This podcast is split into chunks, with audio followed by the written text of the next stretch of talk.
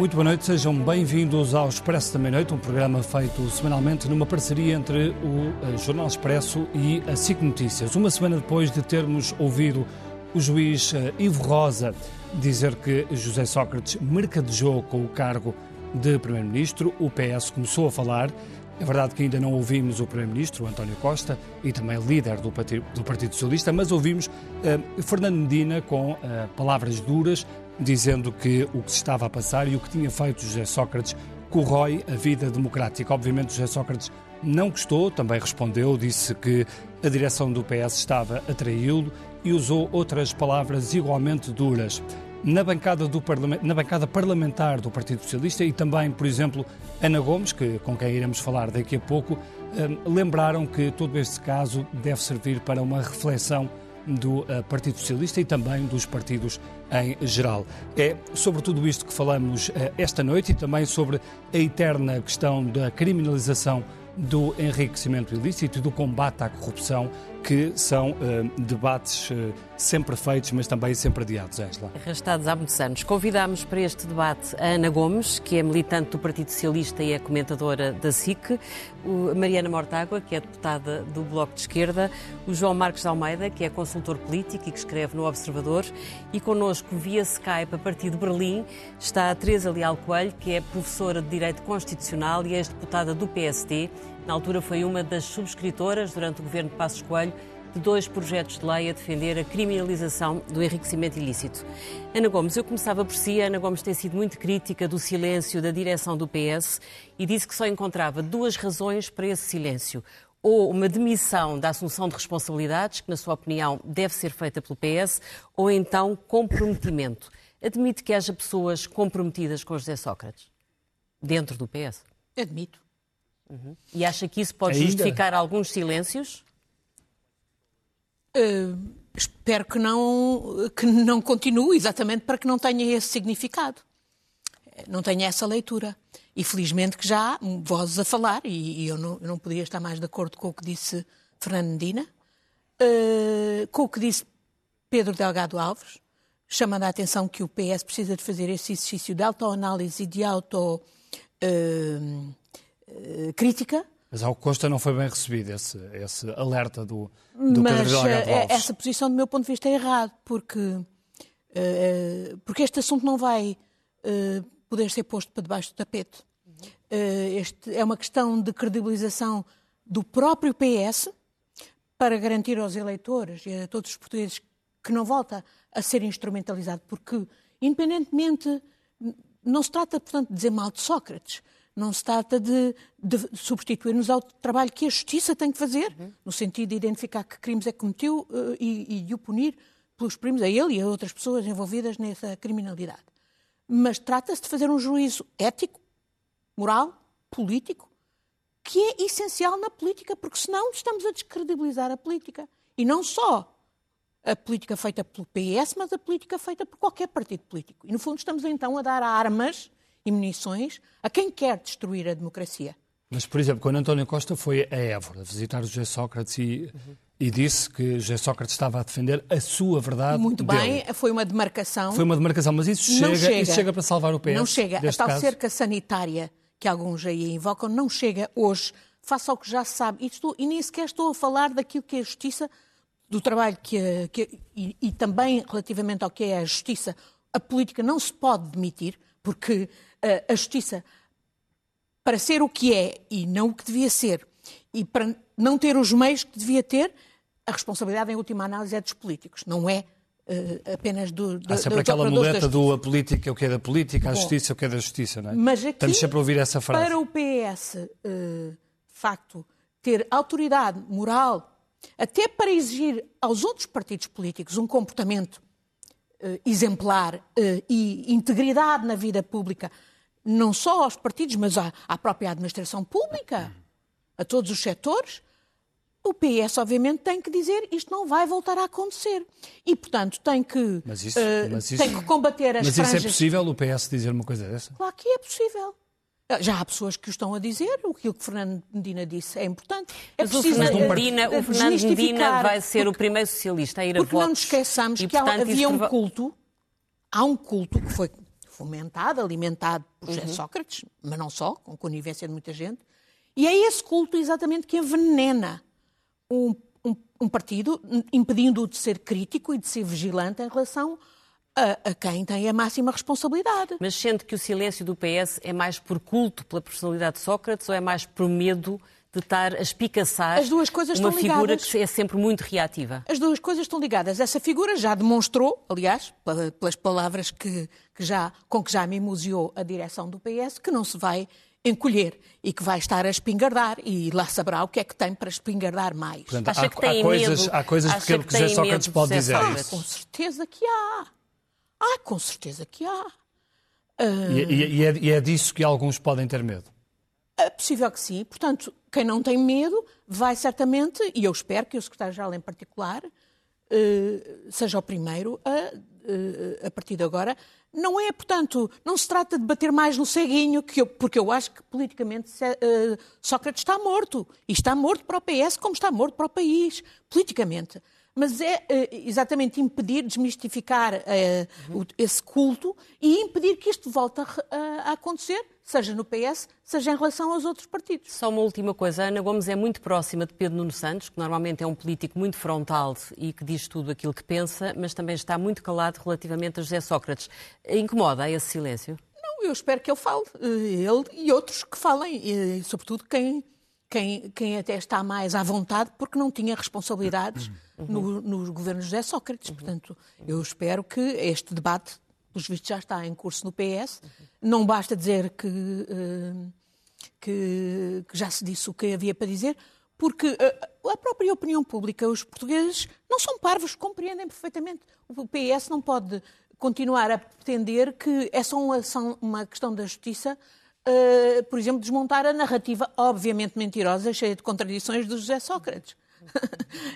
É, não, não se pode pretender que é apenas uma questão da justiça, por exemplo, não olhar para os erros que foram cometidos, por exemplo, os RERTs, que são, são esquemas de legalização do branqueamento de capitais, é o que são, foram iniciados no governo PS. 2005, 2010 e depois 2012 com a benção da Troika por Passos Coelho. Deixa-me só... Deixa só... É, é, é, é, uma série de outras questões essenciais e é também demonstração de vontade política de combater a corrupção, que até este momento não tem havido. Já vamos, já vamos a esse tempo. Só, só uma última questão. Uh, sente, uh, sente vergonha pelo que aconteceu no, no PS e acha que o PS devia pedir desculpa aos portugueses pelo que aconteceu? Sinto vergonha. Fartei-me de dizer durante vários anos. Uh, nunca me eximi de o, de o dizer. Eu tive N. Lembro-me do primeiro congresso em que Sócrates em 2004, em que eu disse que, que não nos podíamos transformar em socranetes, uhum. e isso levou logo a uma grande reação de um certo número de pessoas que estavam exatamente nessa linha do culto da personalidade, que fazia parte das características do personagem.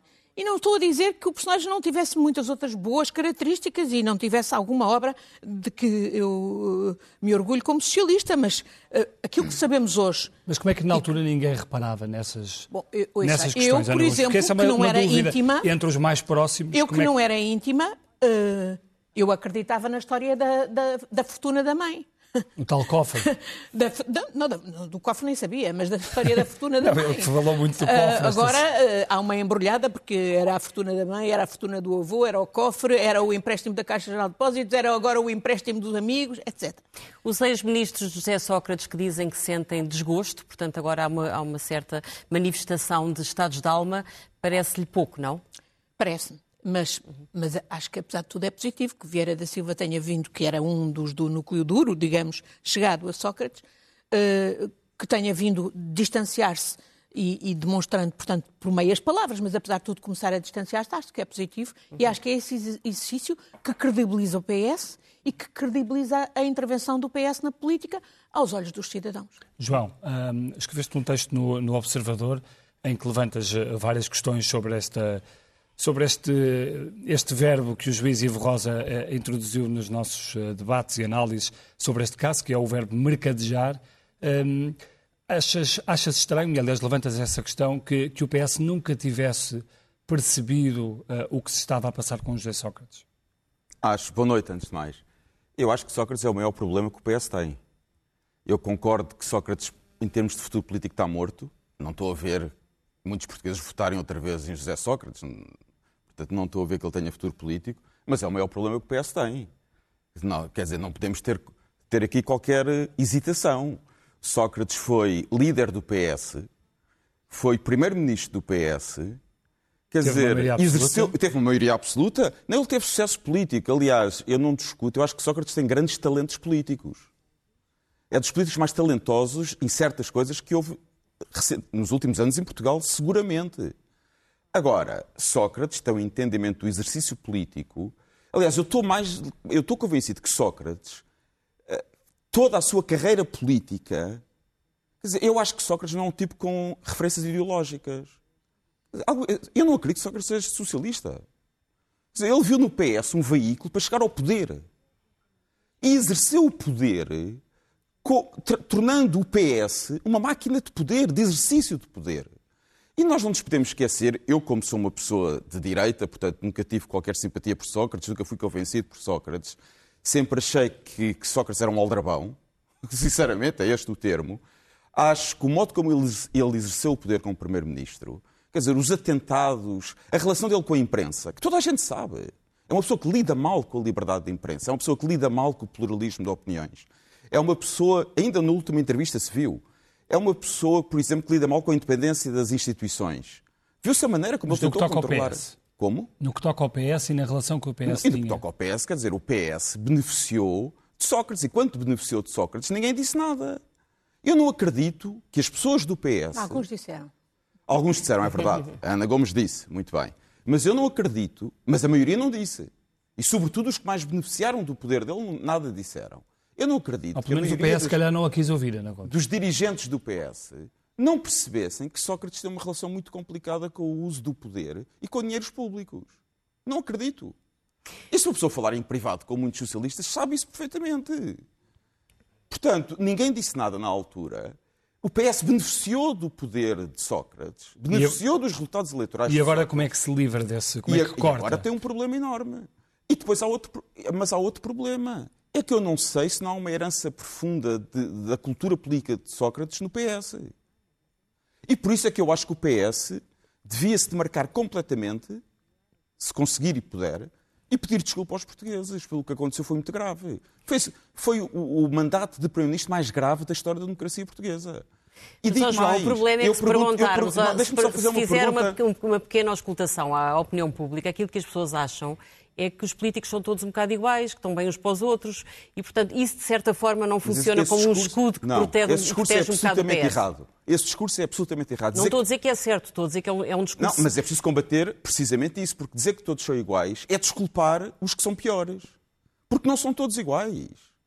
E lamento, a democracia portuguesa teve primeiros-ministros socialistas, de direita, de todo tipo. Nenhum primeiro-ministro se comportou como Sócrates. É fundamental enquanto- dizer isso. Houve Enquanto no exercício do poder, se você teve, por exemplo, governos, até no governo de Cavaco Silva, teve situações complicadas, teve o caso de Oliveira e Costa, nunca se É ouviu, verdade. mas foi quando já estava mas fora do governo. comparar o que as não é privatizações comparável. da ANA, da EDP, Não, da não podemos comparar o que não é que é que comparável. com Mas eu queria só terminar. Vamos só largar aqui à Mariana. Mas, Já- já oh, vamos- já vamos aí. só- Não, não, não, mas é no seguimento disso, só é muito rápido. Que é o, o meu ponto é o seguinte em relação à confiança e porque é que isto é muito importante para o PS. Todos os portugueses, eu não estou sossegado e podem estar sossegados, por exemplo, o modo como este governo vai utilizar os dinheiros que vêm agora da União Europeia. É uma questão fundamental. Eu não sei. Eu não faço a mínima ideia. Eu não tenho confiança no atual governo, no modo como vai O. Presidente da República já criou um grupo de acompanhamento. Ótimo. Mas acha que, o PS, acha que o PS é pior e acho que o Parlamento PSD também nessa matéria? Sim. Desculpe. Acha que o PS é pior que o PSD nessa matéria? Bom, a história mostra que sim. O PS Não, nunca não. teve nenhum primeiro-ministro como Não é, Sócrates. infelizmente não é. É Tá bem, é- é- mesma... Deixa-me eu falo de de- factos. deixa-me aproveitar essa deixa para, para falar aqui com a Mariana, que é, que é um partido mais pequeno, mas que olha para, o- para os partidos maiores do Parlamento. Ahm, Mariana, eh, como é que vocês eh, entendem esta questão no que, no que toca, por exemplo, ao PS e ao PSD? Eh, achas que isto faz tudo parte de um bloco de interesses eh, com quem é difícil, por exemplo, negociar leis como a questão do enriquecimento ilícito, a questão do combate à corrupção ou, ou uma reforma da justiça mais aprofundada e que toque de facto em, em interesses instalados? Bom, boa noite antes de mais. Cumprimento todas e todos. Teresa Leal Coelho, que está longe, mas também quero cumprimentar. Há muito tempo não, não nos vemos. Um, eu, eu, enfim, não ia começar por aqui, mas talvez valha a pena começar por aqui. Em, em, na década de 90, meio da década de 90, houve várias empresas ligadas ao BES, ao BCP, ao Finibanco, ao BPN, que uh, essas empresas foram constituídas para prestar serviços de fraude fiscal. Fraude fiscal é isto. Faturas falsas, sobrefaturação, ligadas à Zona Franca da Madeira, a offshores. Prestaram estes serviços a centenas de empresas em Portugal. Centenas. Motengil, uh, Grupo, Grupo Amorim, Barbo, Porto Editora, Pais do Amaral, Ibermoldes, Visabeira. Centenas. Isto é a Operação Furacão. A maior parte destas pessoas não foram condenadas porque pagaram para não serem condenadas. Quando o sistema da Operação Furacão foi desmantelado em Portugal, criou-se uma alternativa. A alternativa foram gestores de contas do UBS, que é um banco na Suíça, que através de uma figura conhecida por Zé das Medalhas, que tinha uma casa de numismática na Baixa de Lisboa, criou um esquema para branquear capitais, lavar dinheiro e fugir ao, ao, ao fisco. Então, as pessoas entregavam o dinheiro em notas ou depositavam o dinheiro na Suíça e depois o dinheiro entrava e saía, nunca ninguém dava contas a ninguém, não se pagava impostos, branqueou-se. Centenas, centenas de empresários, advogados, artistas, políticos utilizaram esta rede de branqueamento de capitais. Isto é o processo Monte Branco. O processo Monte Branco começou a ser investigado em 2009, não tem uma acusação hoje em dia. E não o Ministério Público tem esses dados todos. E o Ministério Público tem. É do caso de Monte Branco que sai, uh, aliás, o, o, os clientes do caso de Monte Branco, os clientes desta rede uh, da Acoi Asset Management, uhum. desta rede de lavagem de dinheiro, são Ricardo Salgado e depois as suas ramificações, no caso BES e a forma como foi comprando favores para vários negócios, para vários, não é preciso especificar.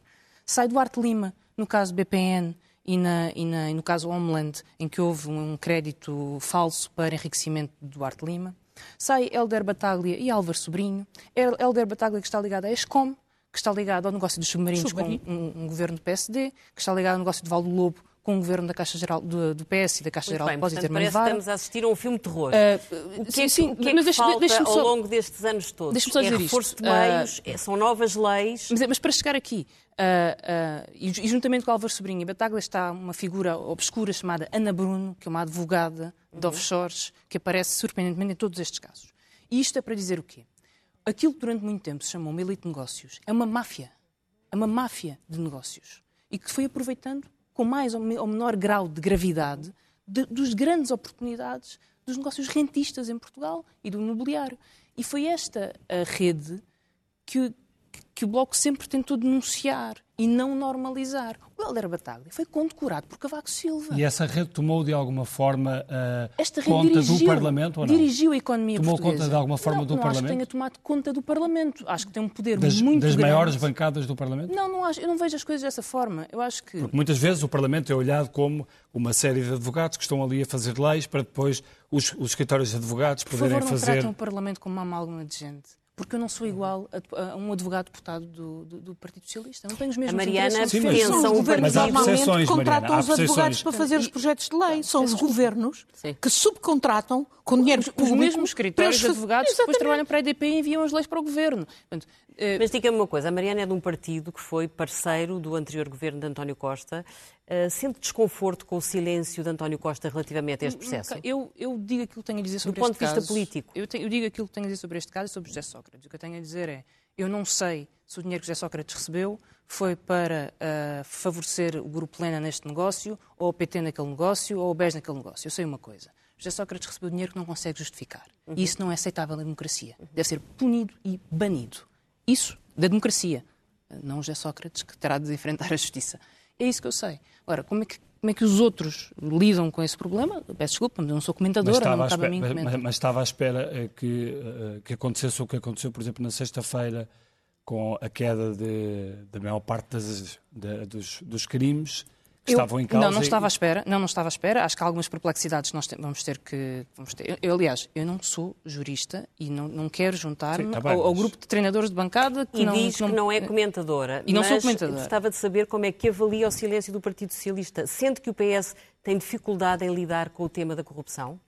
O PS foi o partido que sistematicamente dificultou e impediu uh, uma proposta muito antiga do Bloco, não só do Bloco, o PSD, Teresa Leal Coelho, que aqui está, também pode falar sobre isso, tentaram avançar, que é o crime do enriquecimento uhum. injustificado, que aliás teria Foi iniciada sido... pelo socialista João Cravinho. Exatamente. E ter, uhum. teria sido muito útil ter esse enquadramento. Há uma outra coisa que eu não compreendo e não quero alongar mais, e, e os juristas que aqui estão talvez me consigam explicar, que é, para além de ter caído os crimes fiscais e, e a corrupção entre privados, porque para mim, quando um administrador de uma grande empresa recebe dinheiro por fora de um, de um acionista para pôr em causa essa grande empresa, isto para mim é corrupção, e portanto não acho que a corrupção seja só entre entidades públicas, uhum. tem a ver com os prazos de, de, prescrição. E aproveito até que a Ana Gomes está aqui para, para, para perguntar até uma coisa. Um, o Ministério Público e dezenas de advogados de defesa, dezenas, nunca disseram que os crimes estavam prescritos. Não houve um advogado das dezenas que fosse uhum. dizer que os crimes estavam prescritos. Sim, sobre isso já se percebeu que há uma divisão. Pronto, o Ministério Público adotou um acórdão de aplicação geral sobre a do prescrição tribunal do, uhum. do, Tribunal. Não, o acórdão de aplicação geral. Ah, sim. Ivo Rosa aparece e adota não um acórdão de aplicação geral, mas uma interpretação do Tribunal Constitucional que é Exato. mais restrita. Sim que, por curiosidade, foi é aqui que Ana Gomes pode falar muito melhor que eu, porque está muito envolvida Temos que ir atrás ali ao Coelho, que e está vamos, em Berlim, mas não está esquecida. Mas pronto, esta, esta é exatamente o mesmo critério que o Ministério Público utiliza para arquivar os submarinos. é o do Ivo Rosa. Precisamente. Uhum. O, o argumento do, do Ministério Público é, é, diferente daquilo que usou no passado para arquivar o processo. Mas agora faz sentido considerar aquilo prescrito ou não, Ana Gomes? Que é que... No meu ponto de vista, não. Não, não, não, faz. Não, não, mas o que não faz sentido é que a Justiça não tenha um entendimento sobre qual é o prazo de prescrição da corrupção. Porque se alguém passar numa escuta e tiver uma multa, Sim, é não, não, tem, não tem okay. benefícios sobre qual é o prazo de prescrição. E, portanto, como é, que, como é que o Ministério Público não tem um entendimento sobre quando é que prescrevem este. Teresa Leal Coelho, hum, estava à espera que uh, Rui Rio fosse mais uh, ativo nessa questão tão, uh, tão debatida, tão adiada, que é a questão da, do, do enriquecimento ilícito, nessa, nessa proposta?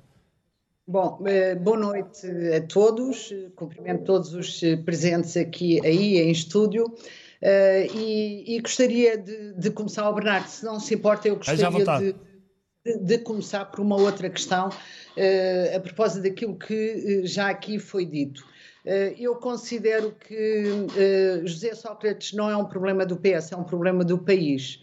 E é assim que deve ser encarado este, esta questão de José Sócrates. Foi, foi o país que teve um primeiro-ministro que é do PS, seguramente uh, temos, não, não, não podemos esconder o facto de ser um primeiro-ministro uh, do PS, mas de, na verdade foi um, um primeiro-ministro do país, uh, o que significa que neste momento não é só o país que está angustiado com aquilo que aconteceu, a falta de confiança e de credibilidade no país alastra-se para fora do país.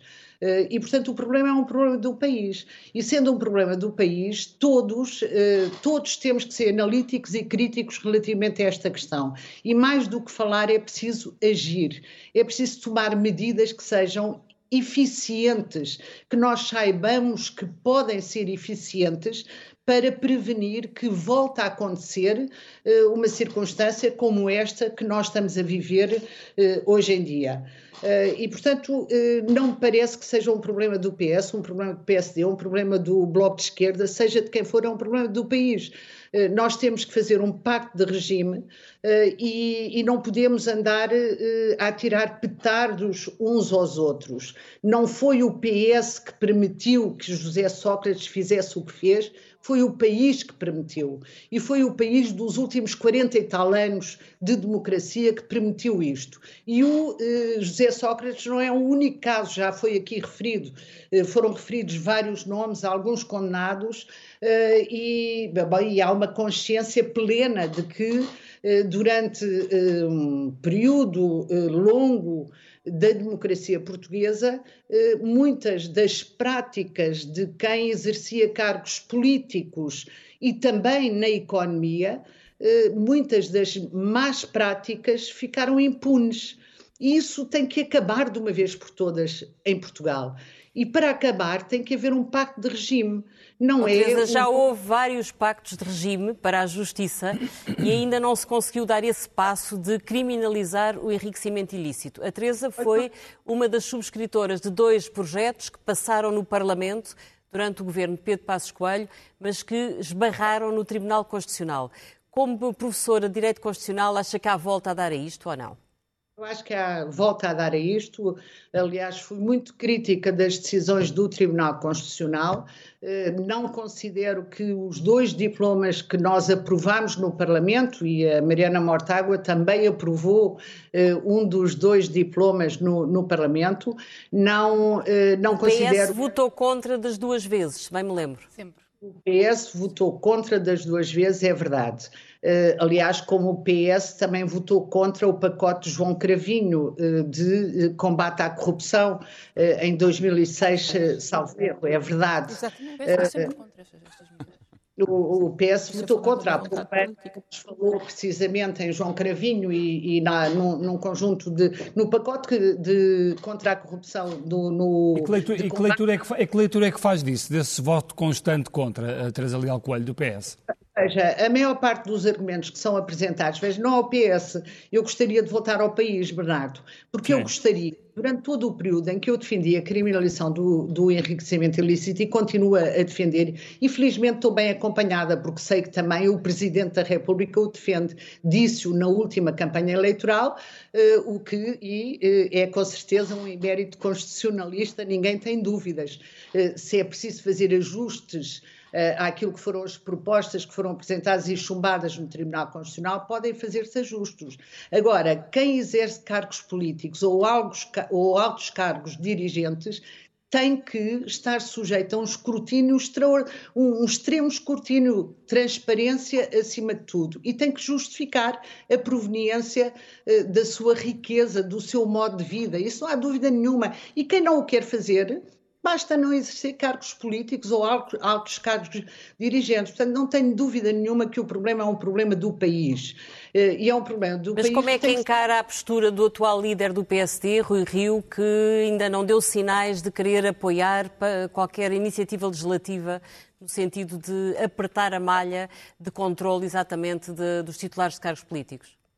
Eu estou na expectativa da posição que venha a tomar o PSD perante esta proposta que foi lançada agora pela Associação Sindical dos Juízes e estou convencida que o PSD vai acompanhar esta proposta eh, ou até apresentar propostas alternativas relativamente a esta. Eh, estou absolutamente convencida que o, PS, que o, que o PSD aprendeu a lição como todos aprendemos a lição, são necessários mais instrumentos para combate à corrupção, isso sem dúvida nenhuma. Só um bocadinho, não... uh, deixe-me voltar à Ana Gomes. Ana Gomes, a líder parlamentar do PS, Ana Catarina Mendes, disse esta semana que as leis que existem já chegam.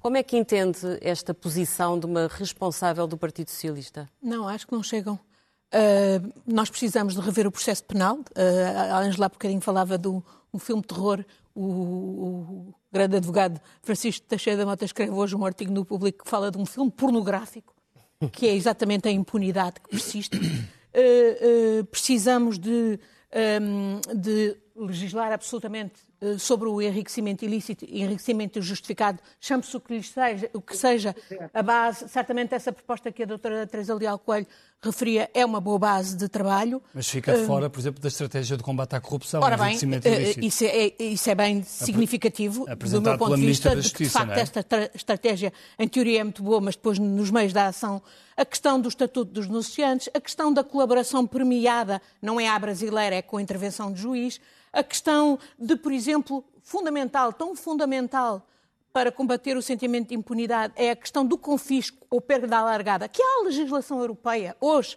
que já devia estar bem transposta em Portugal, para permitir às autoridades efetivamente uh, uh, de, congelarem os bens e até ficarem com os bens a partir do momento que há prova que é corrupção, independentemente de saber quem foi o corrupto e de haver sentença em julgado, ou está tudo dependente, mais uma vez, de um esquema hipergarantístico da, da transição uh, uh, da, da, da, sentença transitada em julgado. E, e, isto, hoje, há a legislação europeia que permite. O, o, o, que eu acho que está a passar, por exemplo, neste momento, é que o património que até foi arrestado, e agora o juiz Ivo Rosa já libertou bastante, o que é uhum. inacreditável do meu ponto de vista, mas muito do que está arrestado, por exemplo, no quadro BES, está a ser dissipado. Olhem, por exemplo, o que está a passar, por exemplo, ali com, a, com os hotéis de Monfortinho ou com a herdade do Vó Feitoso. Está a ser uh, dissipado. Eu não estaria uh, surpreendida que testas de ferro estejam a comprar pelo preço da chuva uh, bens uhum. que vão voltar a elementos da família Espírito Santo, todos branqueadinhos, claro, para o dia em que o, o, o, o, líder do clã fecha os olhos, sem julgamento, possivelmente. A questão do confisco e da perda alargada é uma questão essencial para imediatamente o Estado agarrar os bens. E aqui a, a, a, o laxismo é total. E depois a questão essencial dos, dos meios para uh, o Ministério Público e os tribunais fazerem o seu trabalho. Perícias financeiras, perícias uh, informáticas, uh, a própria organização do sistema de justiça que tem a ver com o processo mas, penal. Mas para, para pôr os pontos nos is... Quem, quem legisla dizer... aqui são os são os políticos. Pronto, é isso. Uh, dizer, estamos, sempre a falar, estamos sempre a falar do mesmo assunto. Há anos claro. que falamos sobre isto. Porque é que esta, há pouco a Mariana falava de uma máfia? Porque não há vontade uh... política. É só isso. Não houve vontade política, como disse a Teresa. Uh, quando o engenheiro João Cravinho e aqui do PS, fez a proposta PS e não continuam a haver. E arranjam todas as desculpas, designadamente essa do ânus da prova, que é o grande argumento. Uh, para, para... Mas não há essa vontade política por causa dessa máfia, do poder dessa máfia? Exatamente, não. pelo centrão dos interesses, esse centrão que a Mariana há bocadinho uh, explicava de forma tão explícita é exatamente isso. e não tínhamos quer... ilusões. Eles capturam todos aqueles que estão no poder e isto não é exclusivo do PS. Vamos só alargar aqui. Não é exclusivo do PS. Está, é, é na, na, naqueles que estão no poder. Teresa. Bernardo, eu, eu, queria acrescentar aquilo que não, não acabei de dizer há pouco, eh, é que eh, não é só um problema de vontade política, de falta de vontade política dos partidos políticos, eh, é um problema da sociedade. Eh, quando, durante todo o período em que eh, estivemos a, tentar criminalizar o enriquecimento ilícito, as críticas vinham de todos os lados, não é? Não só do próprio Tribunal Constitucional, com dois acórdãos eh, que ambos arrasam o, uh, qual, qualquer dos decretos que nós aprovamos relativos à criminalização do enriquecimento ilícito uh, e que sustentam a tal inversão do ónus da, da prova, não considerando sequer que para aqueles que exercem, que gerem o dinheiro público, que têm poder efetivo, que têm todas as condições para abusar do poder se não houver, se não, se, se não tivermos instrumentos efetivos para condicionar e, sobretudo, tudo para garantir que não há impunidade se o fizerem. Eh, e, na verdade, eh, a sociedade, eh, em vários segmentos da sociedade, as críticas relativamente à criminalização do enriquecimento ilícito foram, bom, foram ensurdecedoras. E Teresa, dizer... porque, porque, no fundo, porque representam setores corporativos com interesses e porque uhum. veem que não há liderança política. Temos Eu vejo alargar... os partidos políticos como elementos essenciais de vanguarda política. Temos que alargar aqui à Mariana e ao João sobre, sobre esta questão. Um, só, eu sou o da Teresa, eu sou muito amigo. Olá, Olá Teresa, está boa? Uh, embora discorde aqui um, um, ponto que ela fez, só para clarificar, quer dizer, a razão porque eu acho que também é um problema do PS, foi porque Sócrates foi primeiro-ministro do PS, claro que é um problema para Portugal, e como se viu, pelo que disse a Teresa, e disse a Ana, e disse a, a, a Mariana, o, o PS sistematicamente tem votado contra qualquer uhum. proposta de combate à corrupção. Quer dizer, é um facto. Sim, mas estes casos podem e, também já aconteceram no PSD, não é? Porque mas não tem, vamos mas centralizar só isto contra. no PS. Houve um governo do Passo Escolho que tentou, tentou uh, aprovar a legislação. Tentou. Calma, calma, calma Bom, porque tentou. nessa altura tinha maioria para fazer se quisessem. Calma. Mas, mas, agora eu só queria. Porquê é que não pode haver um pacto de regime neste momento? Esse é o ponto que eu queria, que eu queria discutir. E eu, eu sou muito cético em relação a um pacto de regime nesta altura. E sou mesmo muito cético. Acho que neste momento está-se a procurar. Há afirmações que responsáveis políticos que querem combater a corrupção, vão tentar fazer alguma coisa cosmética, mas eu sou muito cético em relação a grandes... O momento também é propício para essas, para essas proclamações. Tem que dar é? essa resposta. Mas então acha que acha que não é, não é urgente mudar leis? Não, eu é acho que é urgente. Ah. Eu acho que sou cético que isso vai acontecer. Eu acho que é, ah, é urgente. Aliás, é urgente há muitos anos. Eu sou é cético. E porquê é que eu sou cético? Eu acho que as grandes reformas e democracia têm que se fazer quando há, há mandatos políticos fortes. Ora, nem o PS, nem o PSD, e não há nenhuma reforma da justiça se estes dois, são os dois maiores partidos claro. do Parlamento, não têm esse mandato. As lideranças dos, do PS e do PSD não têm mandato para fazer uma grande reforma na justiça, mas reforma na justiça que visa o combate à corrupção. Mas, mas, o, esquerda, seu, mas esquerda... o, seu, conceito de mandato político forte é, é, é inevitavelmente uma maioria absoluta? Não, ganha-se eleições. É preciso ter um mandato forte. Porquê? Porque vai haver sempre a oposição E este, o problema estrutural da política portuguesa é que nós temos um Estado demasiado grande, um Estado muito forte. E em democracia, o acesso ao Estado, onde está o poder, onde está o acesso à riqueza, onde está o acesso aos tais empresários de que falou Mariana, dá-se através dos partidos. Uhum. Por isso, é por isso, vejam a carreira de José Sócrates outra vez, e, e como ele também há outros. Vão para, eu gostava que, pessoas, que outras pessoas da Covilhã e de Castelo Branco, como José Sócrates, vivessem num país onde percebessem que podiam ser ricos trabalhando em empresas, sendo empreendedores e não tivessem que ir para um partido político. Tens de perguntar à Mariana, é Mariana concorda que é, não há um mandato, eh, até, até no Parlamento, não, que não há mandatos suficientemente fortes eu, eu para alterar a legislação? Discordo duas coisas. Primeiro, eu discordo que o problema seja o Estado grande, porque a maior parte destas negociatas foram feitas em nome desse Estado grande e para o diminuir. As privatizações, as rendas da EDP privatizada. Ricardo Salgado não é do Estado. Ricardo Salgado é um poder privado que Sim, assim, um acesso privilegiado ao Estado, provavelmente. Que manipulou o Estado como manipulou outros privados. E enquanto achamos que isto é um problema do Estado, e que é o Estado porque é o Estado que é, é permeável à corrupção, o sistema está, estava e está permeável a este tipo de negócios e acho que só assim é que vamos conseguir uh, atacar a, a questão eles de frente. capturam o Estado. Claro, eles capturam o Estado. Estado. E às vezes é preciso capturar, porque às vezes, às vezes, os interesses são os mesmos dentro e fora do Estado. Mas, porque... Maria, o Estado está no centro de um poder, tem muito poder. Pois tem, o poder tem, absoluto tem poder. corrompe absolutamente. Tem, uh... O poder corrompe e o claro. poder absoluto corrompe e, absolutamente. O problema é o Estado, é a fraqueza do Estado.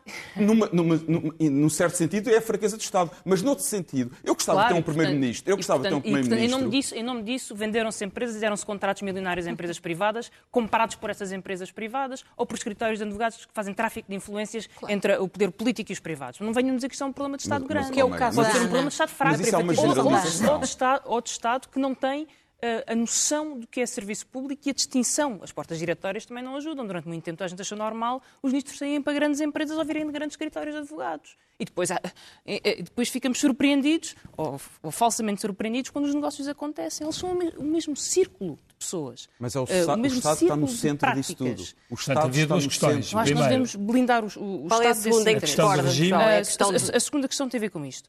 Um, eu acho que algumas reformas importantes que foram feitas aconteceram na sequência de grandes embates públicos e grandes choques uh, nacionais.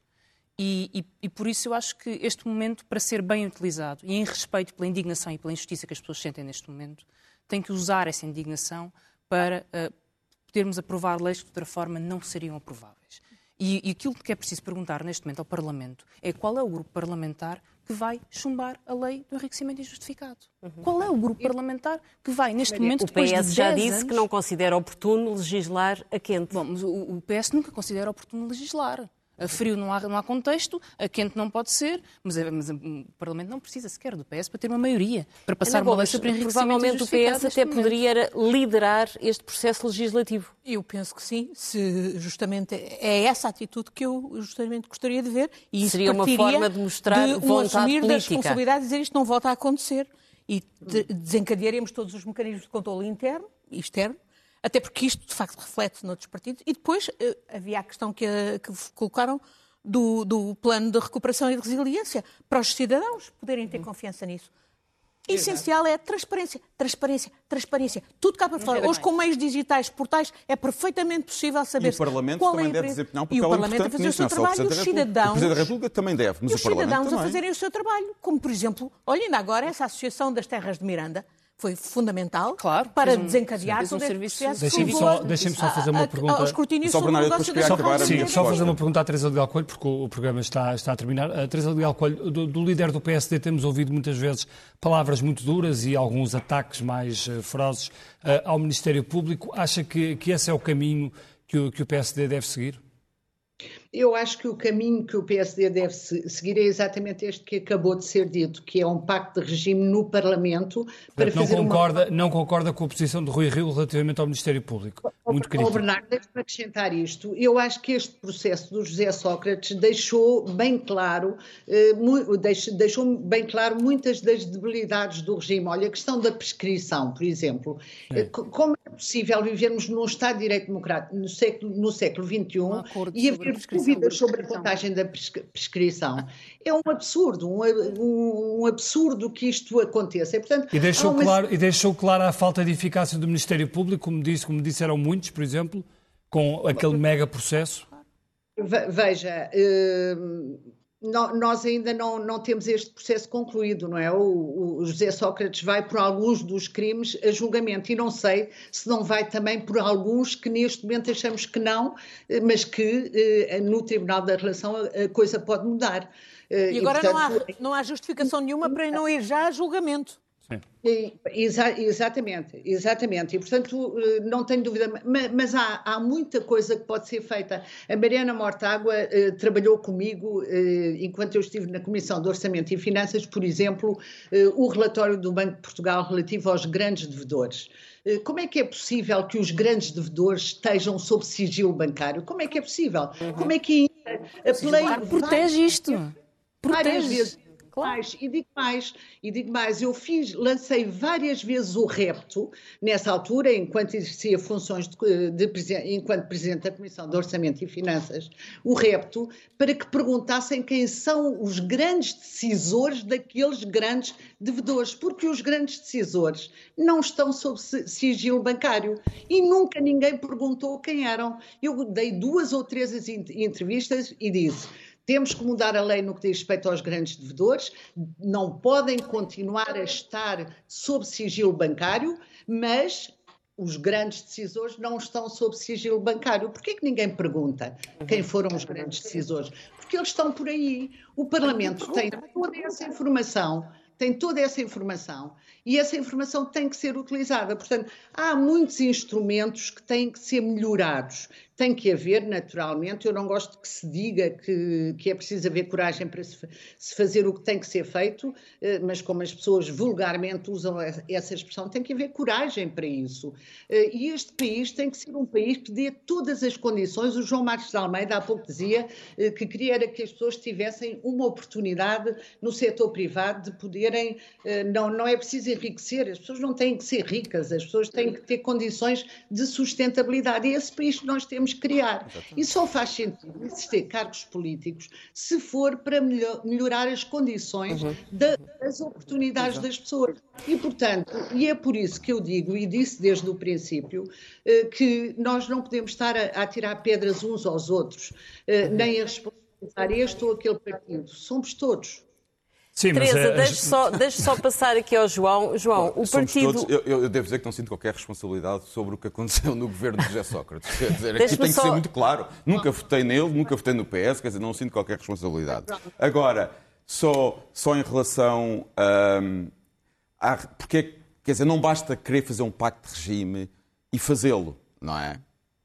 A Mariana falou que é um momento de revolta e deve-se aproveitar esse momento de revolta. Mas o que eu desconfio é que as propostas vão ser mudadas em comissões parlamentares, vão ser enfraquecidas, e eu quase que aposto, deixo aqui um desafio, que na próxima legislatura vai voltar a haver um programa do Expresso da Meia-Noite sobre como combater o enriquecimento ilícito e a corrupção. Mas vão porquê? Porque nós temos que assumir que as propostas oh, oh, vão ser enfraquecidas. Mas é, é, isso o meu ponto. Eu, só, eu quero terminar. Oh, João, nós mas deixe-me só de lançar aqui outra coisa. É que, assim, o partido de André Ventura não perde tempo neste caldo de cultura e, portanto, nos últimos dois dias apareceu um cartaz em frente ao Parlamento com a cara de José Sócrates e com a palavra vergonha. Isto não é um risco de, enquanto o sistema empata o jogo uh, para resolver estas questões e vai outra dos partidos radicais mas, e extremistas mas, serem mas, por alguma razão o Chega existe. que mais correspondem ao que as pessoas dizer, sentem. Não venham agora dizer que o Ventura é culpado do que se passou com o Sócrates. O Sócrates é que é culpado de, de, ou tem alguma culpa, não é o único, obviamente, tem alguma culpa que, que é do que se passa com é nós Chega. combatê-los e depois estarmos sempre a referir Sim, mas se calhar não é só culpa de Sócrates, também pode ser culpa, por exemplo, de um PSD mais enfraquecido, Exatamente. pode mas, ser, dizer, há várias culpas em jogo. não é, é sobre o Chega, não, não tenho vontade nenhuma de falar sobre o Chega, nem sobre o Ventura. Isso, isso não me preocupa. O que me preocupa é nós temos que analisar as condições políticas para um pacto de regime. E neste momento o que eu vejo, vejo um líder do PSD fraquíssimo, muito fraco, frágil, que se calhar vai ter eleições internas no princípio do próximo ano. Acho que isto não são condições para um partido fazer reformas ambiciosas. E no PS, já se começou a perceber, a grande questão do PS é a sucessão de António Costa. E quem se está a posicionar para a sucessão de António Costa vai ter uma, ter uma posição em relação a Sócrates.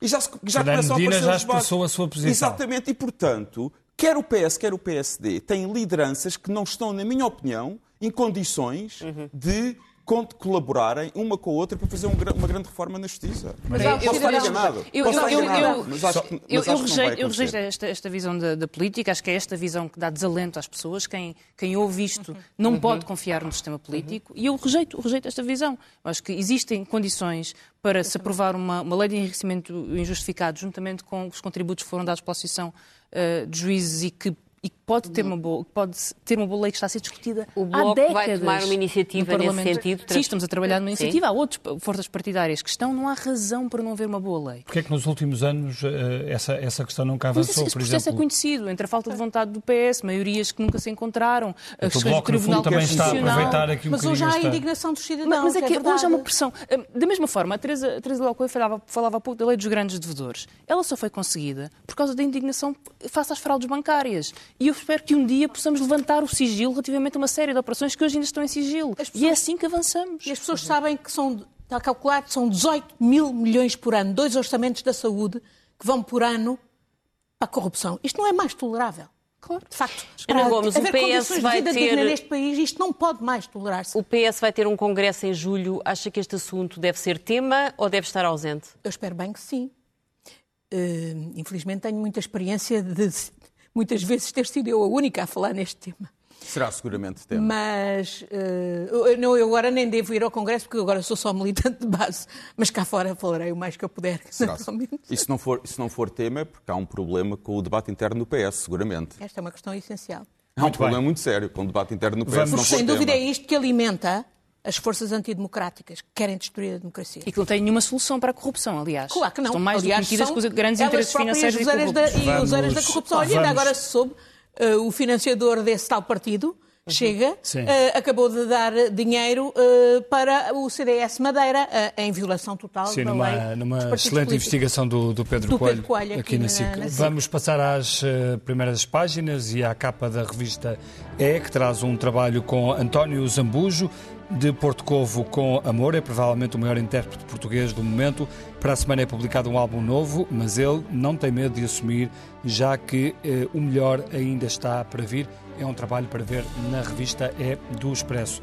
No caderno de Economia, hum, não vamos ter de rever o plano de reestruturação. A frase é de Ramiro Sequeira, presidente executivo da TAP. Espera que a Comissão Europeia aprove a reestruturação em maio e diz que a companhia não está a ser decapitada. Ao lado, Portugal fora da produção de vacinas da Covid-19. A Apifarma diz que Portugal não tem condições para participar no processo. Economia das vacinas, os números e desafios de um mercado em construção. E no caderno principal, Ângela. Manchete do Expresso conta-nos que Ivo Rosa e Carlos Alexandre, com nota máxima, o Conselho Superior de Magistratura inspecionou o trabalho dos dois juízes, inclusive enquanto decorria a investigação a Sócrates, e ambos tiveram sempre muito bom. A lei sobre a ocultação de riquezas está nas mãos de Rui Rio, centenas de declarações de rendimento políticos e gestores públicos estão por fiscalizar e a nova entidade da transparência só começará a trabalhar em 2023. Temos Cá depois está, mais um adiamento. mais um adiamento. Temos depois um depoimento impressionante que vale a pena ler de Daniel Sampaio, que teve com Covid, esteve internado nos cuidados O intensivos. irmão, e irmão do ex-presidente da República, Exatamente, Jorge Jorge Sampaio. Sampaio, que conta ao Expresso eh, como foi todo esse processo, chama-se Sobreviver para contar. O Ministro das Finanças recusa descer o IRS que Gaspar aumentou. A CGTP vai repetir o 1 de maio, desta vez com o dobro das pessoas, e as FP25 mataram mais do que as Brigadas Vermelhas. E fica vista a primeira página do eh, Expresso. Nós ficamos por aqui. Desejamos-lhe um bom fim de semana. Agradeço a todos por terem estado connosco e também aí em casa. Voltamos na próxima sexta-feira. Boa noite. Boa noite.